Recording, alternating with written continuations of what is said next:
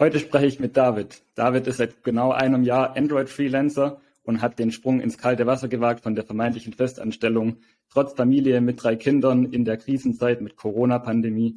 Ähm, heute sprechen wir über mögliche Ängste und Sorgen, die er dabei vielleicht hatte und was ihn dazu bewegt hat, diesen Schritt zu gehen. Ich freue mich auf jeden Fall auf die Unterhaltung mit ihm. Daher herzlich willkommen zu Digitalisierung braucht Freelancer mit mir, Ralf von ElevateX. Und dann begrüße ich dich, David. Äh, freue mich, dass du dabei bist. Hey zusammen, ich bin Sören Elser. Und ich bin Ralf Gehrer. Und das hier ist Digitalisierung Prod Freelancer. Wir liefern Unternehmen, IT-Entscheidern und Freelancern ganz konkrete Werkzeuge und Erfolgsgeschichten, um digitale Innovationen richtig voranzutreiben. Ja, hi Ralf, ich freue mich auch wahnsinnig hier zu sein und mit dir heute ein bisschen zu sprechen. Ja, mega cool. Ähm, zum Start stelle ich doch vielleicht einfach mal kurz vor, ähm, dass die Leute, die Zuhörer quasi dich ein bisschen besser kennenlernen können. Ja, total gern. Äh, Ralf hat es ja eben schon gesagt. Ich bin David, ich äh, bin 34 Jahre jung und bin jetzt seit ziemlich genau einem Jahr äh, Freiberufler. Genau, ich habe äh, Familie mit drei Kindern. Dementsprechend war es eine sehr spannende Zeit, äh, genau, gerade während der Pandemie. Und ähm, ich arbeite schon seit 2015 als Softwareentwickler in verschiedenen Bereichen. Ähm, habe tatsächlich angefangen, Software zu entwickeln schon mit elf Jahren, also es ist schon 23 Jahre her, das ist, äh, kann man sich gar nicht vorstellen, habe da wahnsinnig viel Erfahrung sammeln können, wahnsinnig viel davon brauche ich heute nicht mehr, aber ähm, man lernt ja Gott sei Dank auch täglich neu dazu. Und ähm, genau, ich freue mich total, äh, heute über Freiberuflichkeit und meine Erfahrungen im letzten Jahr äh, zu sprechen. Ja, super cool. Ähm, vielleicht fangen wir auch damit direkt einfach mal an. Was war denn so dein Beweggrund, dass du gesagt hast, ich möchte äh, freiberuflich tätig werden und die Festanstellung hinter dir gelassen hast? Ja, das erzähle ich dir gern. Ähm, das war tatsächlich schon immer eine Idee von mir, zumindestens zu schauen, wie ich es schaffen könnte, im späteren Berufsleben ein möglichst, möglichst breites Feld bedienen zu können, beziehungsweise möglichst breit mich aufzustellen und möglichst viel weiterhin zu lernen. Ähm, allein in der Schulzeit ist man ja darauf getrimmt, dass Lernen etwas Gutes ist und auch im Studium ist es was, was sich weiter fortführt. Und ich hatte immer so ein bisschen die Angst, dass wenn ich ähm, später in einer Festanstellung bin, dass man sehr, sehr fachbezogen arbeitet und vielleicht irgendwann in der Entwicklung ein bisschen langsamer wird. Was, glaube ich, vielen Menschen so geht. Und ähm, meine Konsequenz daraus war, dass ich mir gedacht habe, ich hätte wahnsinnige Lust, das als Freiberufler zu versuchen, einfach weil man ein ganz anderes Spektrum an Aufgaben bedienen darf, dann in verschiedensten Projekten. Und diese Idee hatte ich tatsächlich schon während des Studiums und wollte das tatsächlich seit diesem Tag auch immer mal machen. Das hat sich dann manifestiert über die Zeit, in der ich in Festanstellungen war. Ich hatte dann verschiedene ähm, Festanstellungen, also ich habe ein paar Runden gedreht und ein bisschen was ausprobiert, einfach um Erfahrungen zu sammeln und auch um vielleicht für mich selber diese vermeintliche Sicherheit von, ich hab, weiß jetzt genug, vielleicht habe ich genug äh, Menschen kennengelernt, Erfahrungen gesammelt, um diesen Sprung in die Freiberuflichkeit zu wagen. Aber es war grundsätzlich schon lange, lange mein Ziel. Und das Ganze hat sich dann während der Corona-Pandemie tatsächlich ein bisschen ergeben, ähm, dadurch, dass viel remote geworden ist. Ähm, ja, wir hatten ja eben schon erzählt, ich habe drei Kinder und Familie und ähm, ich finde, gerade in der Softwareentwicklung, wo wir tätig sind, äh, ist es absolut perfekt, auch um remote arbeiten zu können. Ähm, natürlich kommt man nicht drum rum, auch mal irgendwie vor Ort zu sein und das finde ich auch vollkommen in Ordnung und total schön. Äh, nichtsdestotrotz hat die Corona-Pandemie das, was Remote-Arbeit heute ist, natürlich maßgeblich verändert und das war für mich dann quasi die Entscheidung zu sagen, okay, probiere das jetzt aus, ich mache das jetzt. Es ist eine super Zeit, das auszuprobieren. Ja, und habe es dann einfach ähm, versucht im letzten Jahr, nach einiger Vorbereitung. ja, ist super cool. Ähm, vielleicht gerade nochmal schnell zurück auf deine Festanstellung. Wie lange warst du denn bei den vorherigen Firmen angestellt? War das irgendwie ein regelmäßiger Wechsel oder warst du mal länger da und hast dann dich so peu à peu daran gewagt? Kannst du darauf vielleicht nochmal kurz eingehen? Ähm, ja, die Wechsel, die ich hatte in meinen Festanstellungen, waren tatsächlich alle in einem ziemlich gleichmäßigen Tonus. Alle so zwischen einem Dreivierteljahr bis anderthalb Jahren. Ähm, und das lag ganz einfach daran, dass ich da schon gemerkt habe, diese rosarote Brille, die man immer am Anfang einer Festanstellung aufhat, wo es darum geht, es gibt neue Prozesse, neue Menschen, neue Architekturen, neue Entwicklungsmöglichkeiten. Ähm, da freut sich erstmal am Anfang jeder drüber. Jeder hat so ein bisschen das Gefühl, er könnte sich da einbringen und ähm, sich weiterentwickeln. Und das stimmt auch. Ähm, die meisten Menschen haben meiner Erfahrung nach nach wirklich anderthalb bis zwei Jahren vielleicht maximal die diese diesen Punkt erreicht, wo sie sagen, hm, es ist alles total schön hier, mir gefallen die Menschen, mir gefallen vielleicht sogar auch die Prozesse und auch die Art, wie ich hier arbeite, gefällt mir, aber ich würde gerne ein bisschen weiter über den Tellerrand schauen. Und ähm, da hatte ich wahrscheinlich einfach eine relativ kurze Zündschnur und ich habe dann einfach immer gedacht, okay, ich mache mich weiter auf die Suche und ähm, das habe ich dann getan und bin dann ja regelmäßig ähm, ja, auf die Suche gegangen und habe dann auch immer wieder was gefunden. Das hat Spaß gemacht und irgendwann dachte ich mir, naja, meine Ursprungsidee war ja die Freiberuflichkeit und das, was ich hier mache, wäre ja eigentlich perfekt für dieses Konzept, was ich versuche hier zu fahren. Ja, absolut. Da gibt es ja super viele Parallelen, gerade in der Projektakquisen alle x Monate als Freelancer dann sich wieder auf den Weg zu machen. Du hast es jetzt im ersten Schritt mal als Festangestellter gemacht, dir einfach einen neuen Job in Festanstellung gesucht. Ich höre da auch so ein bisschen einen Drang nach Wachstum und Weiterentwicklung bei dir raus ist auf jeden Fall eine schöne Geschichte. Ähm, genau, du hattest es Anfang nochmal gesagt, du hast ja auch Familie mit drei Kindern, hast dann den Schritt quasi zu Corona gewagt, weil die Remote-Arbeit dir so zugesagt hat. Hattest du dann irgendwie genau. parallel noch irgendwelche größere Sorgen oder Ängste, die dich anfangs vielleicht zurückgehalten haben, die du so im Laufe der Zeit mit deinem Projekt oder Anstellungswechseln ähm, ablegen konntest? Oder wie war dein Prozess da? Ja, auf jeden Fall. Also ich bin bei sowas sehr ängstlich.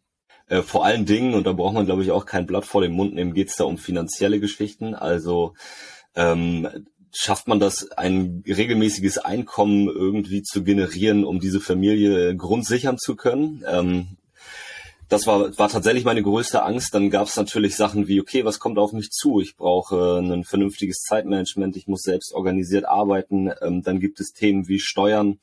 Ähm, das ist wahnsinnig schwer auch herauszufinden, finde ich, wie das genau funktioniert. Und ich glaube, grundsätzlich gibt es da auch gar keine Generallösung und äh, dem musste ich mir erstmal bewusst werden, dass es da halt Menschen gibt, die sich um solche Themen dann im Zweifelsfall auch kümmern, eben weil es keine Generallösung gibt und ich könnte jetzt noch ähm, jahrelang weiter recherchieren, wie es funktioniert, aber vielleicht verstehe ich es einfach nicht und es ist dann nicht mein Metier.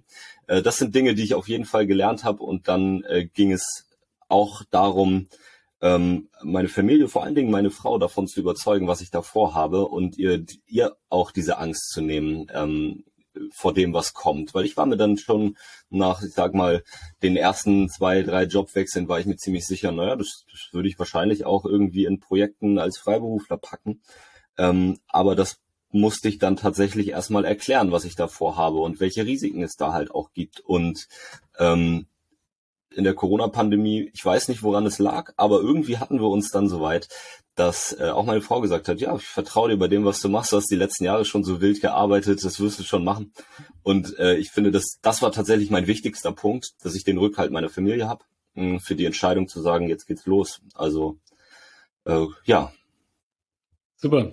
Äh, hast du denn irgendwie eine Backup-Strategie irgendwie zurechtgelegt oder was du sagst, wenn es nicht funktioniert, hattest du solche Gedanken überhaupt oder bist du super optimistisch an die Thematik rangegangen?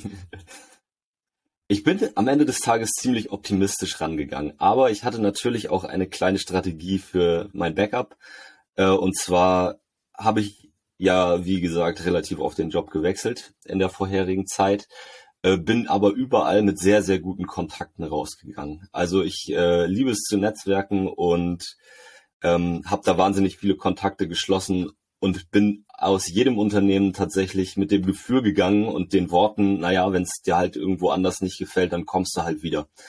Ich weiß, das hört man sicherlich oft, aber ähm, ich hatte einfach ein gutes Bauchgefühl und habe mir gedacht, naja, ich habe mit denen wirklich ein so schönes Verhältnis und ich habe mit vielen davon bis heute halt ein super schönes Verhältnis, dass man sich regelmäßig trifft und austauscht, dass ich mir gedacht habe, das wird schon. Wenn es nicht passt, dann gehe ich halt erstmal wieder zurück in einen von meinen äh, diversen äh, Jobs, die ich halt vorher hatte und probiere es aus. Man muss ja auch ehrlich sagen, der Arbeitsmarkt in der IT-Branche ist jetzt nicht besonders beschränkt. Also man hat schon relativ viel Auswahl in den letzten Jahren und gefühlt wird es ja auch nicht weniger.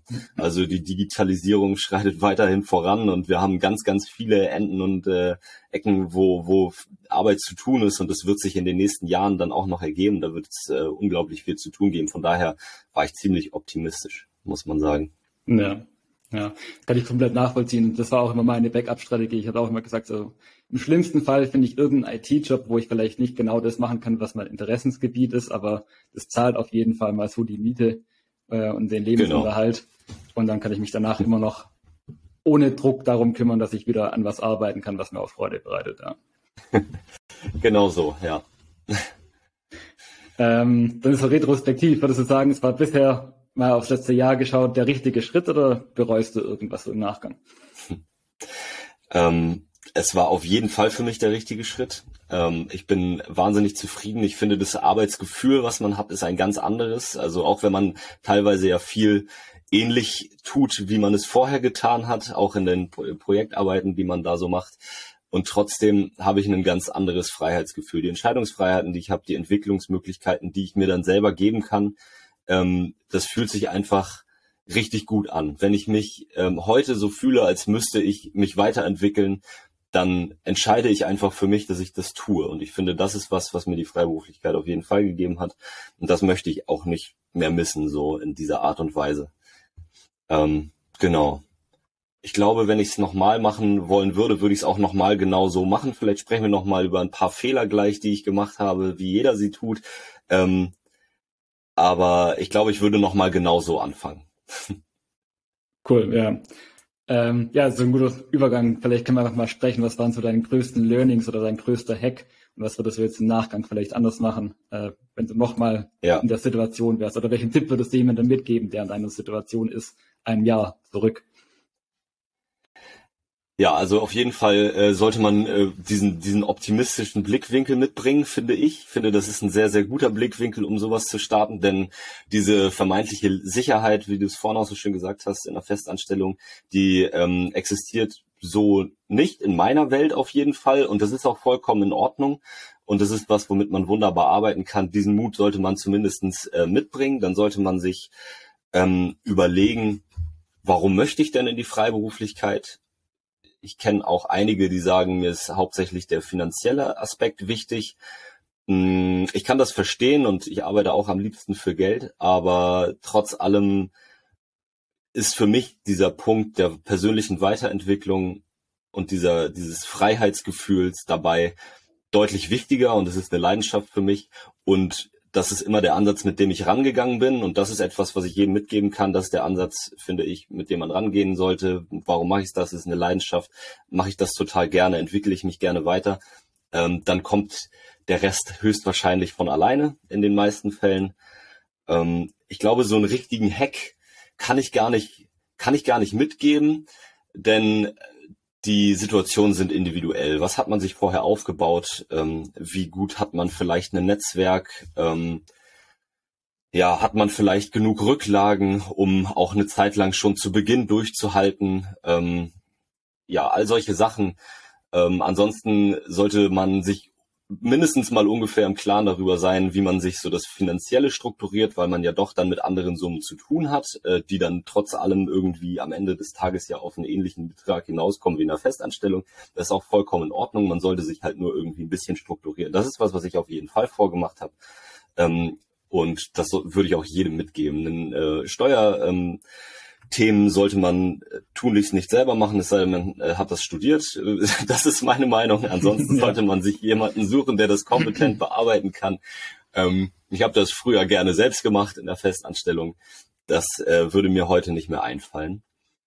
Ähm, eins meiner größten Learnings im letzten Jahr war, und das habe ich auch schon oft und viel gelesen und gehört, man sollte sich nicht unter Wert verkaufen. Das ist ein Fehler, den ich auch gemacht habe. Ich habe ähm, ein Projekt angenommen, was ich so ein bisschen ja über über ein privateres Netzwerk bekommen habe, wo man dann denjenigen, der das anbietet, auch ein bisschen besser kennt. Und dann denkt man sich, na ja, gut, dann äh, gehe ich ein bisschen runter mit dem Preis, ich lerne vielleicht sogar noch ein bisschen was dabei und habe eine Referenz Und das war in meinen Augen ein großer Fehler, weil ich erstmal das zu einem Projekt äh, dazugenommen habe, was ich eh schon zu äh, 100 Prozent ausfüllen sollte, habe ich dann quasi noch eins dazugenommen, was ich zu 50 Prozent ausfüllen sollte. Damit hat man dann prinzipiell eine 60-Stunden-Woche und einen davon, ähm, äh, einen Job davon, den macht man dann quasi ja eigentlich für nichts, also außer ein bisschen die Erfahrung und das macht einen nicht zufrieden. Ich habe es dann versucht irgendwie mhm. auf einer auf einer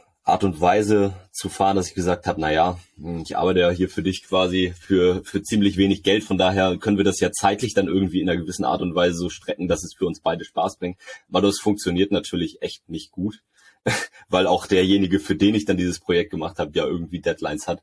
Ähm, das würde ich nie wieder so machen. Also man sollte den Preis, den man denkt, der realistisch ist, um auch davon leben zu können, definitiv aufrufen.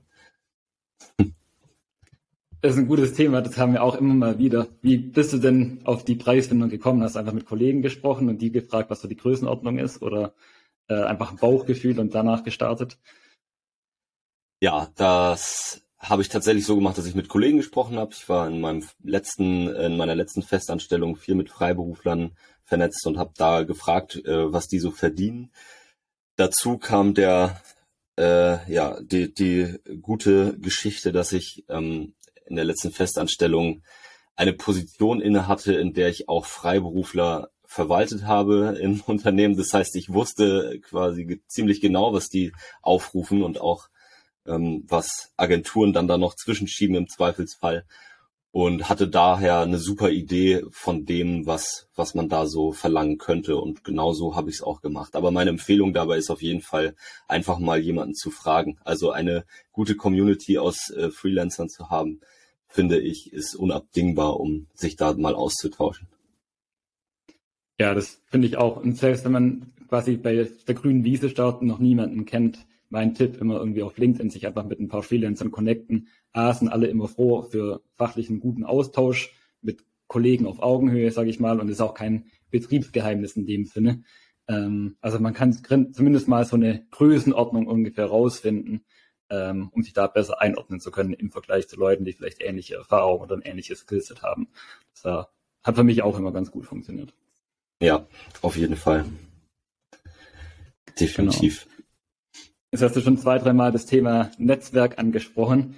Ähm, und was mich jetzt auch nochmal in dem Zusammenhang interessieren würde, hattest du quasi schon dein erstes Projekt aus deiner Festanstellung heraus, sodass quasi ein lückenloser Übergang war? Oder hast du gesagt, okay, erstmal einen harten Cut und dann als du arbeitslos in Anführungszeichen warst, ähm, hast du angefangen, dein neues Projekt zu suchen? Wie hast du das gemacht und wo kam dein erstes Projekt her?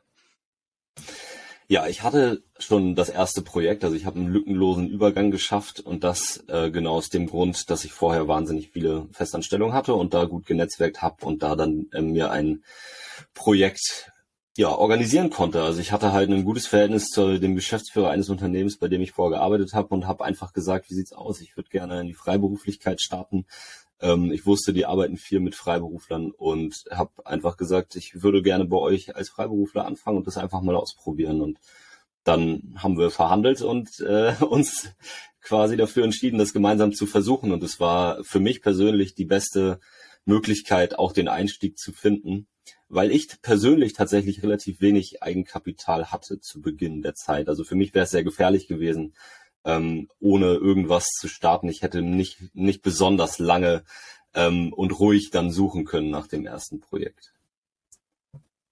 Ja, cool. Und dann ist ja der Start da erstmal sehr gut gelungen. Ist dann deine folgenden Projekte, hast du die auch übers Netzwerk gewonnen oder hast du auch mal Recruiter oder ähm, Freelancer-Plattformen, sowas ähnliches in der Art ausprobiert? Ähm, wie gehst du da heute damit um? Was sind so deine Erfahrungswerte? Ja, ich habe alles ausprobiert, was ich irgendwie in die Finger kriegen konnte. Ich habe angefangen, ähm, auch befreundete Freelancer gefragt, die dann sagten, okay, Freelancer Map ist quasi ja einer der bekanntesten Online-Plattformen, um dir da einen Einstieg zu finden. Also der einfachsten auch, wo man dann einfach äh, selbst äh, hingehen kann und sagen kann, hallo, hier bin ich, ich würde gern. Und äh, das habe ich getan. Ähm, daraufhin melden sich ja wahnsinnig viele ähm, Dienstleister, die dann sagen, hallo, ich habe dich hier gefunden, ähm, wir wollen dich mal in unsere Kartei aufnehmen. Und ähm, das waren so zwei Punkte, die man dann relativ schnell auch von Anfang an eigenständig ausprobieren kann und sollte in meinen Augen, dann sollte man mal zwischendurch anfangen, seine LinkedIn und oder Xing äh, Nachrichten zu beantworten. Ähm, das ist was, was ich tatsächlich vorher sehr unregelmäßig gemacht habe, was ich heute deutlich häufiger tue auch mal irgendwie eine Antwort zu schicken, wenn da ein Projektangebot kommt. Selbst auch auf ähm, Angebote für Festanstellung schreibe ich immer ganz nett zurück. Hallo, äh, danke fürs Angebot. Aktuell arbeite ich freiberuflich. Wenn du da irgendwie eine Idee hast oder jemanden brauchst, dann melde dich doch bitte. Und da ist schon tatsächlich das ein oder andere gute Gespräch ähm, bei rausgekommen. Ähm, ich muss ehrlicherweise sagen, bei mir im letzten Jahr sind die meisten ähm, Projekte, die ich dann noch hatte, durch privates Netzwerk zustande gekommen bisher. Also ich habe ähm, hier in, in der Stadt, wo ich herkomme, in Lübeck, ähm, ein relativ großes Projektnetzwerk, äh, wo ich dann immer mal wieder mit Menschen zusammenkomme, die tatsächlich sogar auch deutschlandweit Organisationen haben. Ich habe gerade jetzt wieder ein äh, ganz schönes Projekt, was ich höchstwahrscheinlich betreuen darf, wo ich mich wahnsinnig drauf freue und was einfach über über Freunde und ähm, ja Mundpropaganda ein bisschen zustande gekommen ist. Das ist wahnsinnig schön. Ähm, genau. Und die Erfahrungen mit äh, Personaldienstleistern bisher sind ja durchwachsen, würde ich behaupten. Ich habe ja eben schon erzählt, viele rufen dann an, wenn sie einen im Internet finden und man sich angeboten hat und nehmen einen die Kartei auf und bei den meisten davon ist das der äh, erste und auch einzige Kontakt, den man dann da hat. Ich habe manchmal das Gefühl, dass diese Aufnahme in die Kartei äh, dafür sorgen soll, dass sie halt mit einer größeren Zahl in ihrer Kartei werben können und viel mehr da auch nicht passiert. Ja, aber das ist tatsächlich mein Weg bisher. Ich habe noch einen sehr exotischen Weg, den ich ausprobiere. Und zwar habe ich kurz vor dem Start in die Freiberuflichkeit mh, hm, mich dazu entschieden, nochmal einen Masterstudiengang zu beginnen, habe mich dann hier in Lübeck eingeschrieben und zwar ist das Entrepreneurship in digitalen Technologien.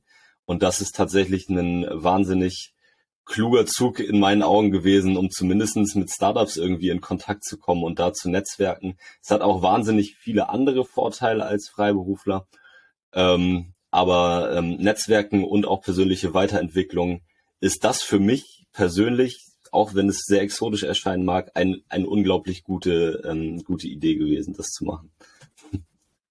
Ja, cool. Vor allem mit dem Studiengang nehme ich mal an, kriegst auch nochmal ein bisschen die unternehmerische Brille dazu, vor allem ja. im Umgang dann eben mit den Startups, die einfach nochmal in anderen Ausmaßen darüber nachdenken, wie Dinge zu skalieren sind oder wie Unternehmen aufzubauen sind, etc. Das überträgt sich ja alles meines Erachtens extrem gut auch auf die Freiberuflichkeit. Ja, auf jeden Fall. Ja. Ja, cool. Ähm, dann lass uns doch vielleicht noch einmal kurz zu deinen technischen Skills wechseln. Was ist denn so gerade dein Tech-Stack, mit dem du gerne und am liebsten arbeitest?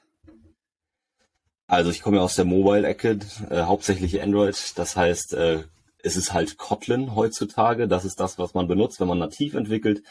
Ähm, tatsächlich bin ich mittlerweile auch ein bisschen unterwegs im iOS-Bereich. Das heißt, da mit Swift, Swift UI äh, unterwegs. Ähm, ich arbeite mich gerade ein bisschen ein in Flutter da ich denke, dass das auch ein sehr zukunftssicheres, äh, ja, eine sehr zukunftssichere Technologie ist, die man zumindestens mal gesehen haben sollte oder halt auch und oder auch äh, Kotlin Multiplattform oder Kotlin Native.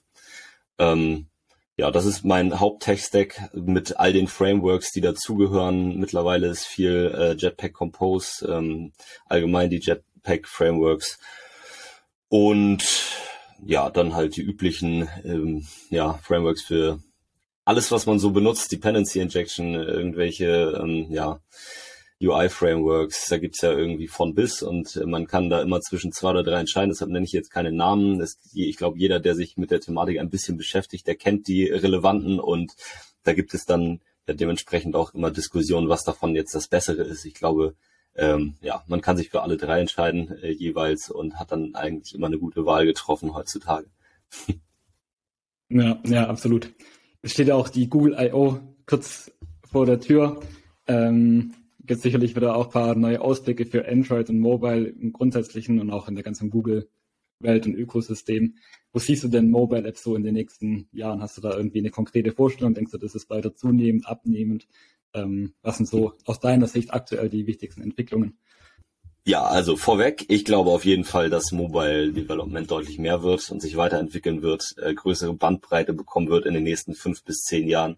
Ich bin mir ziemlich sicher, dass deutlich mehr Cross-Plattform entwickelt werden wird. Also da hat sich einiges getan. Ich habe ja eben schon Flutter erwähnt und Kotlin äh, Multiplattform. Das sind Themen, die werden sich auf jeden Fall manifestieren bei vielen, einfach weil es deutlich mehr Geld spart, äh, eine Cross-Plattform äh, App zu entwickeln und auch die Sicherheitsbedenken, wie sie damals da waren, gar nicht mehr vorhanden sind, weil ja ähm, tatsächlich der native und der Cross-Plattform-Part heutzutage wunderbar architektonisch zu trennen ist. Da wird sich wahnsinnig viel entwickeln.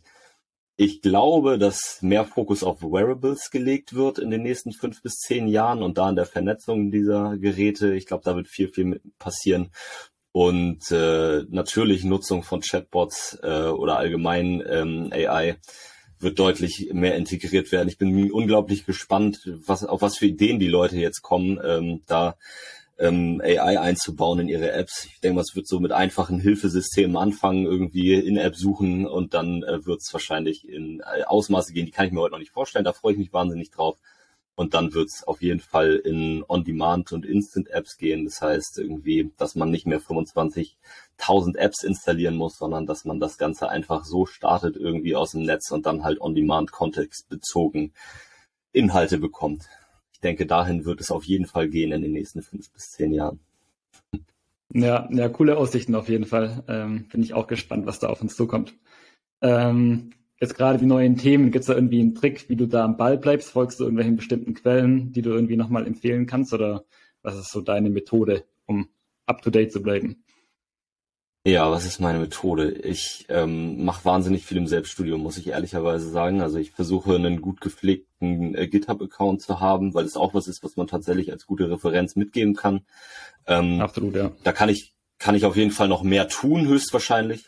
Aber das ist etwas, wo ich auch auf jeden Fall ähm, empfehle, dass man da das ein oder andere kleine private Projekt einfach anlegt mit neuen Techniken, die einen interessieren. Und ansonsten hilft es natürlich immer, sowas wie die Google I.O. irgendwie zu verfolgen oder auch die DroidCon in Berlin mal zu besuchen. Und für mich ist natürlich dieser Weg mit dem Studium auch perfekt dafür, um ähm, ja am Ball zu bleiben und die Entwicklung zu beobachten. Ja, ja, auf jeden Fall super spannend, auch super coole Reise, David. Äh, vielen Dank fürs Teilen. Gibt es denn irgendwas, das ich jetzt vergessen habe zu fragen oder was du noch irgendjemandem mit auf den Weg geben möchtest? Das ist eine gute Frage. Ich glaube, jeder, der sich für eine Freiberuflichkeit entscheidet, der wirklich dazu bereit ist und sich sagt, ich bin bereit, mich weiterzuentwickeln und ich habe da auch so große Lust drauf und so viel ähm, Engagement und Leidenschaft, ähm, der sollte das auf jeden Fall mal ausprobieren. Ich glaube, es ist ähm, aktuell eine gute Zeit, das mal zu testen. Und ähm, ich glaube auch, dass in der Zukunft Freiberuflichkeit noch deutlich populärer wird, ähm, einfach weil die Komplexitäten der, ähm, der Produkte, die entwickelt werden, immer größer werden und man teilweise den Gesamtumfang eines Zyklus gar nicht mehr abschätzen kann und dementsprechend sind Freiberufler, glaube ich, ein großer Gewinn für Unternehmen. Und äh, ja, jeder, der das ausprobieren möchte, mit dem Gedanken spielt, dem lege ich ans Herz, jetzt in die Planung zu gehen und das einfach mal auszuprobieren. Super cool, ja, vielen Dank für deine Einschätzung. Ähm, ich finde, du bist auch ein extrem gutes Beispiel, gerade durch den Wechsel der Festanstellung und dann die Freiberuflichkeit am Ende des Tages. Das ist eigentlich nur eine andere Vertragsart, wie du jetzt mit deinen Kunden oder Kollegen zusammenarbeitest. Aber unterm Strich gibt es dir eben die Flexibilität, die eben für dich wichtig ist. Ähm, das finde ich einfach nochmal schön dargestellt an deiner Vita und deinem Werdegang. Äh, also dafür ja, vielen, Dank. vielen Dank fürs Teilen. Ich danke dir. Genau. Insofern dann herzlichen Dank euch fürs Zuhören. Ähm, wenn ihr weitere Fragen oder Anregungen habt, packt die gerne in die Kommentare. Wir versuchen die dann zu beantworten oder leiten die dann gegebenenfalls auch an David einfach weiter. Und ansonsten, um weiterhin am Ball zu bleiben, folgt uns auch einfach auf Spotify oder YouTube. Und dann danke fürs Zuhören. Bis zum nächsten Mal. Ciao.